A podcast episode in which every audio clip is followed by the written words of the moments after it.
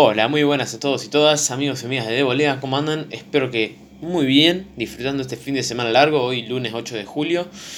Es feriado, así que espero que no estén laburando, barra estudiando, bueno, estudiando es más probable que sí, pero nada, seguramente a alguno le toca laburar, fuerzas con eso. Así que bueno, vamos a hablar un poco de lo que pasó. Este fin de se definía el cuarto, tercer, segundo y primer lugar de tanto la Copa América como del Mundial Femenino. Así que vamos a hablar al revés de la última ocasión. Vamos a hablar primero de la Copa América. Sábado 6 de julio, 4 de la tarde, Argentina jugaba contra Chile. Recordemos que las últimas veces que jugó un partido definitorio de algún lugar contra Chile fueron las dos finales que perdió. Así que no digo que si ganaba se sacaba la espina, pero por lo menos yo creo que perder era como, no sé, echar sal en la herida, ¿no? Así que por lo menos Argentina cumplió con su labor, ganó 2 a 1 al equipo chileno que no jugó muy bien, ahora vamos a hablar de eso.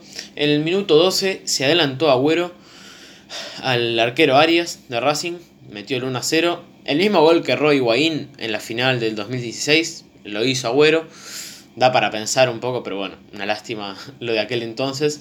Para que en el minuto 22 Dybala, que sorprendentemente fue titular, mete el 2 a 0 tras un, un muy lindo gol para meter esa ventaja que parecía que bueno, ya serenaba un poco el partido, sin embargo no fue así.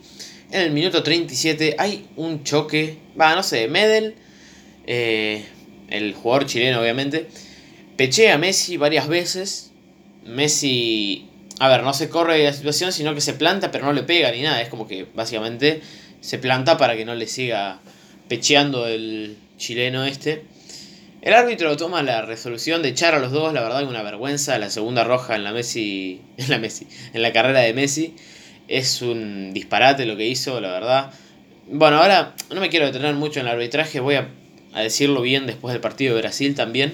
Eh, nada, una resolución totalmente errónea porque podría haber ido a revisarlo al bar, no lo hizo porque yo creo que con una amarilla para cada uno, en todo caso, estaba bien, o roja para Medel, porque ya estaba amonestado Medel, así que si le sacaba amarilla, era roja en consecuencia. No se animó el árbitro a dejar a Chile con uno menos y quiso hacerse el protagonista echando a Lionel Messi, que para mí, a ver, es insólita la roja que le sacan, pero bueno.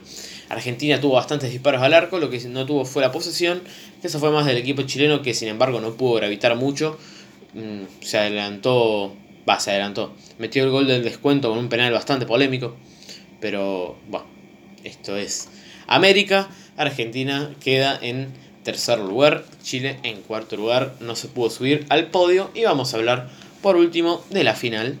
Que se jugaba ayer domingo 7 de julio a las 5 de la tarde en el Maracaná.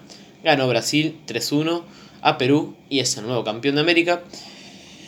Mm, se adelantó con gol de Everton, el joven delantero del gremio, que sin duda se va a ir a Europa, segurísimo, olvídense de eso. Ya le queda muy poco, me parece, en la consideración de los equipos. Va, la consideración. Le queda poco en, los equipos brasileños porque ya lo van a venir a buscar de Europa, eso es segurísimo. Y se puede ir a un equipo, no sé si muy chiquito de Europa. Para mí lo pueden venir a buscar equipos medianos y grandes de Europa. A lo mejor de la Premier League, un, no sé, algún equipo de mitad de tabla. Hay que ver, ¿eh? porque es un jugador muy interesante. Metió el 1 0 que ponía en ventaja a Brasil. Parecía que, a ver, a los 15 minutos Brasil de local en ventaja ya se tranquilizaba totalmente el partido. Sin embargo, le hacen un penal bastante sonso a un jugador peruano para que entonces en el minuto 43 el que se hace cargo del penal es el capitán y para mí el mejor jugador de la Copa junto a Dani Alves, Paolo Guerrero, que ejecutó y metió el 1 a 1 que lo llenaba de esperanzas al conjunto peruano. Sin embargo, antes de terminar el primer tiempo, en el minuto 47, Gabriel Jesús metió el 2 a 1. Que bueno, básicamente poca alegría tuvo el conjunto peruano y el público porque les duró 3 minutos el empate, lamentablemente para ellos.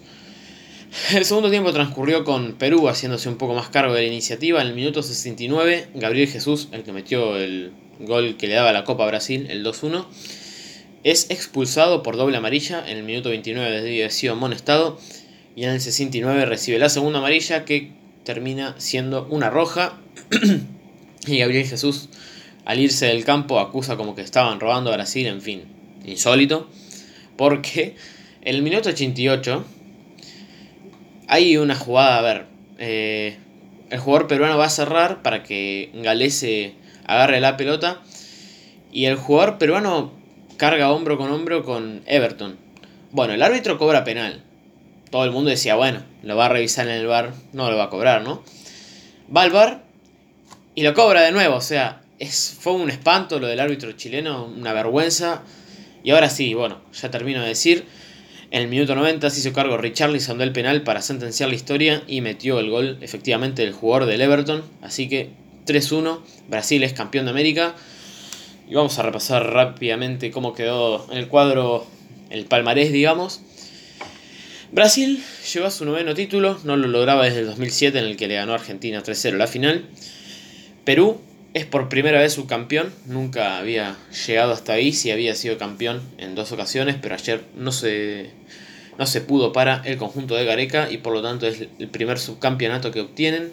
Argentina termina en tercer lugar por quinta vez, no lo hacía desde el 1989, y Chile termina en cuarto lugar por decimoprimera vez, no lo lograba desde el 1999, así que así queda un poco todo, recordemos que las Copas Américas quedan Uruguay, campeón 15 veces, Argentina, campeón 14 veces, Brasil, campeón 9 veces, Paraguay y Chile y Perú también, dos veces, y en apenas una ocasión, Colombia y Bolivia. Así que ahí queda un poco todo. La próxima copa va a ser en 2020, organizada entre Argentina y Colombia de una manera muy rara, la verdad que al nivel de la Conmebol de estos días. Así que se va a empezar jugando en Argentina. Argentina va a jugar todos los partidos de fase de grupos en Argentina, en nuestro país, y la final se juega en Colombia. Así que básicamente es un poco eso, es un caparache. Pero bueno, es la Conmebol, que ahora sí voy a hablar brevemente para no robarle tiempo al fútbol femenino. Un papelón la Conmebol con arbitrajes súper dudosos a favor de Brasil, tanto en semifinales como en la final. Me parece una desgracia para el fútbol, que además eh, expulsen a Messi eh, por, como castigo por haber hablado en contra de la Conmebol, un tipo que ganó todo, absolutamente todo, con la UEFA, que es una federación mil veces más seria, tampoco es muy complicado, hasta la Federación de Oceanía debe ser más seria. Pero bueno, en fin, es el fútbol sudamericano que tenemos, lamentablemente en los últimos años ha sido dañado un montón. Una copa organizada en Brasil era obvio que iba a ser para Brasil, cueste lo que cueste. Bolsonaro después metiéndose al campo de juego, en fin, algo que está prohibido.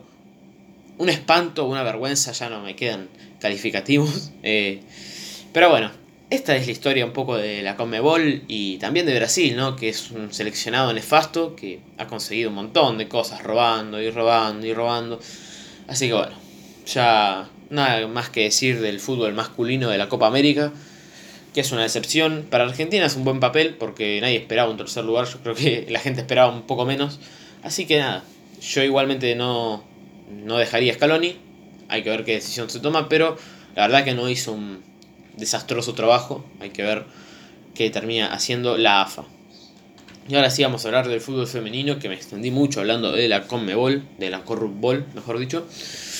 Sábado 6 de julio a las 11 de la mañana, Inglaterra y Suecia se enfrentaban por el tercer lugar. Ganó el seleccionado sueco, otra sorpresa.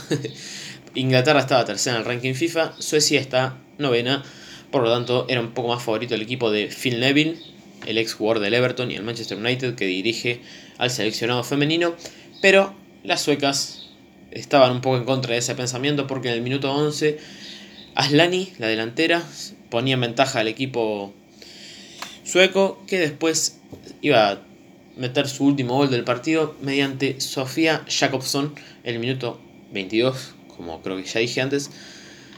Hasta ahí parecía muy tranquilo el partido, sin embargo en el 31 Frank Kirby, la mediocampista inglesa, pone el 2 a 1, eh, el descuento para su equipo que parecía que iba, no sé, a emocionar mucho más el partido, sin embargo no lo hizo. Eh, un chato partido, creo que lo pasaron por TV pública, yo lo vi por internet, así que no podría decirles. Pero nada, para mí bastante bien lo de Suecia, nadie se los esperaba, las esperaba ahí. un fenomenal trabajo de la entrenadora en, el, en este equipo de Suecia. Yo creo que es eh, bastante... Perdón, el entrenador. Ambas selecciones las dirige un hombre, así que bueno, miren lo que es el fútbol femenino, ¿no? A veces tiene estas sorpresas. Pero nada, no quiero extenderme mucho más con este partido, quiero hablar de la final. Ganó Suecia, Inglaterra igualmente no es un fracaso del cuarto puesto, pero se espera un poquito más, por lo menos el tercer puesto. Así que ahora sí vamos a hablar de la final que la pasaron esta sí por TV Pública, domingo a las 12 del mediodía ayer. Estados Unidos jugaba contra Holanda, claro favorito Estados Unidos en la final. Primero en el ranking FIFA, viene de ser campeón en 2015. Holanda, octavo en el ranking FIFA, era un poquito más débil y terminó siendo así, lamentablemente para ellas, porque Estados Unidos impuso 2 a 0 y es la nueva campeona del fútbol femenino. Sin embargo, no fue, no fue tan fácil como parece el partido para el conjunto de Gillian Ellis, porque en el primer tiempo, perdón, Holanda presionó bastante alto y no les dejaba hacer el juego bonito que suelen hacer las jugadoras norteamericanas. En el segundo tiempo salió un poquito más agresivo el conjunto de Alex Morgan, la gran figura que tiene.